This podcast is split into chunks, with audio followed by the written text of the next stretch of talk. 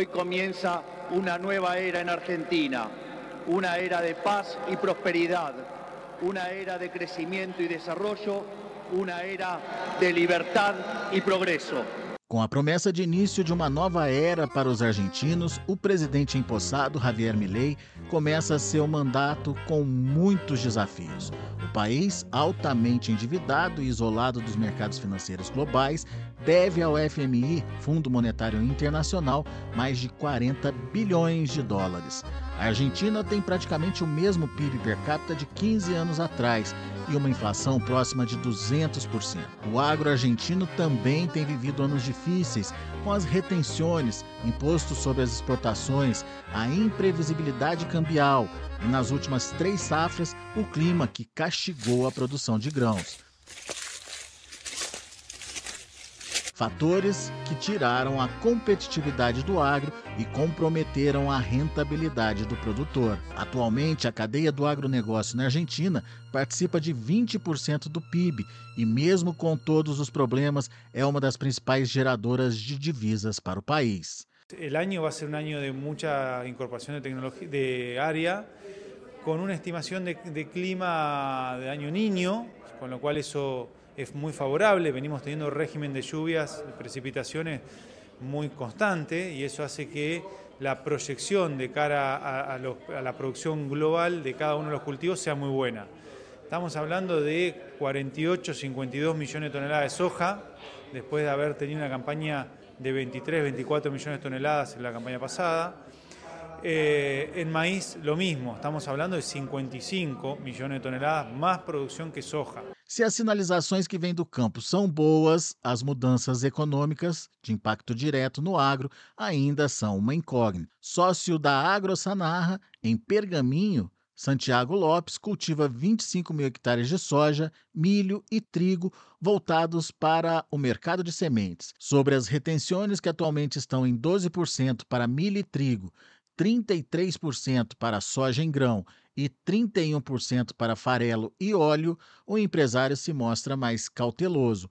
Uma mudança significativa não deve acontecer no curto prazo.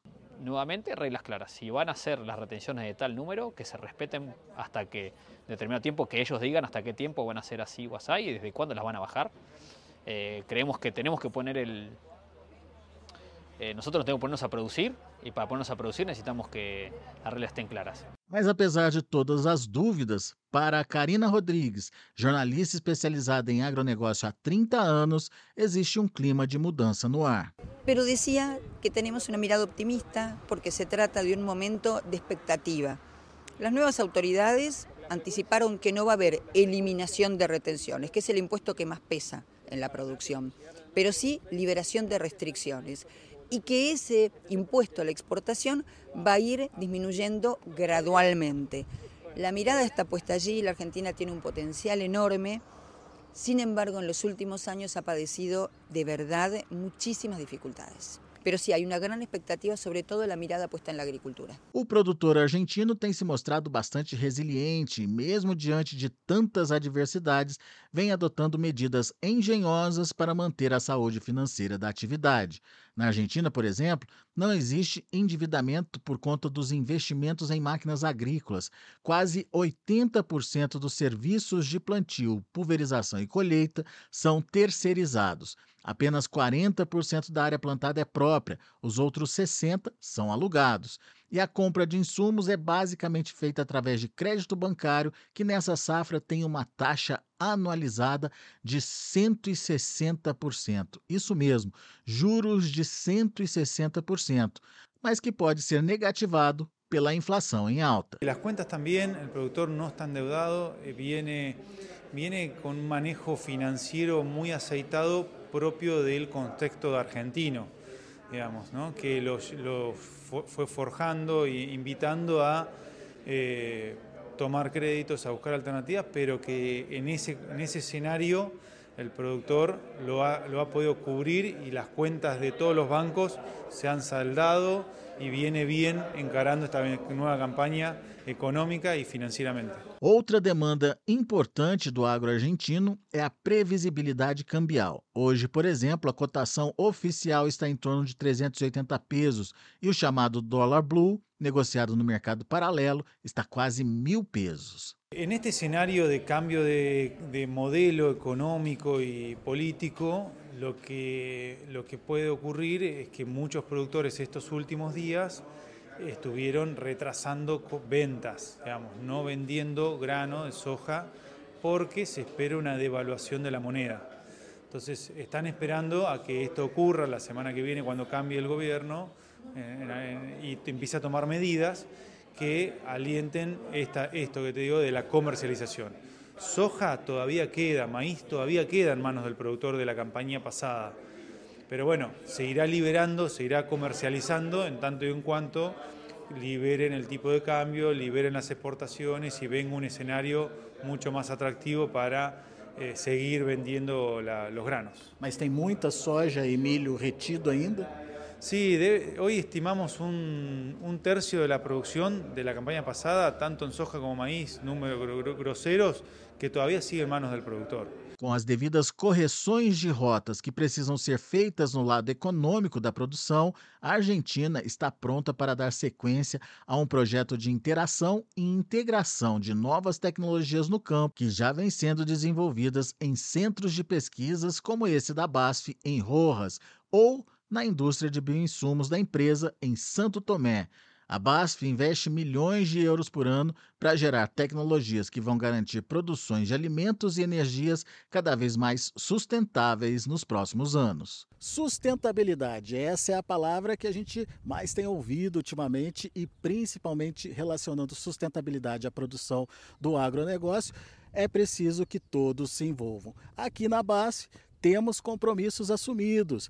E para falar sobre essa questão da sustentabilidade, mais que isso, a busca pelo carbono zero, está aqui comigo o Ricardo Pancelli, gerente sênior de registro e relações governamentais Afinal de contas, a BASF tem esse compromisso da própria empresa e também tem esse compromisso de ajudar o produtor a fazer, a buscar esse, essa necessidade de sustentabilidade no campo. É isso? Como é que a gente pode resumir o papel da BASF nesse sentido? Correcto. Não só há um compromisso interno da empresa para bajar essa huella de carbono, para, para bajar a quantidade de dióxido de carbono, compromisos que se han tomado hasta el 2030 de bajar esa huella de carbono un 25% con respecto al valor del 2018, sino llegar al, al, valor cero, digamos así, o compensado o valor neutro de dióxido de carbono en el 2050. Pero lo más importante es cómo podemos ayudar al productor con algunos compromisos ciertos, no que la sustentabilidad sea tan solo una palabra, sino que realmente sean compromisos ciertos. Entonces, para trabajar sobre esas emisiones de dióxido de carbono, un compromiso que se ha tomado es ayudar al productor para que disminuya en 30% esa huella de carbono por tonelada de cultivo producido. Pero lo tenemos que ayudar, não só tomar o compromisso. Primeiro ponto, a gente que estar sempre perto do agricultor e, e, e assistindo e ouvindo necessidades da, da agricultura hoje moderna. E também com olho na sociedade para poder interpretar quais são as tendências futuras que vão impactar a esse agricultor daqui a 5, 10 anos. Combinando isso, a gente entende hoje que nós temos que olhar o agricultor como um sistema produtivo nos seus 365 dias do ano. A gente não pode olhar a enfermidade em soja. A gente tem que olhar, ou o fungicida para a enfermidade em soja. A gente tem que olhar a vida dele como ele maneja essa lavoura, que manejo ele está fazendo, qual é o ciclo dessa cultura, com que outra cultura ele está compartilhando, como ele cuida da terra, com que tipo de maquinária ele utiliza, porque dessa forma nós vamos poder ajustar aquele produto e aquela expectativa para dar uma solução àquela enfermidade de soja melhor dentro sua, da sua necessidade, do seu ambiente.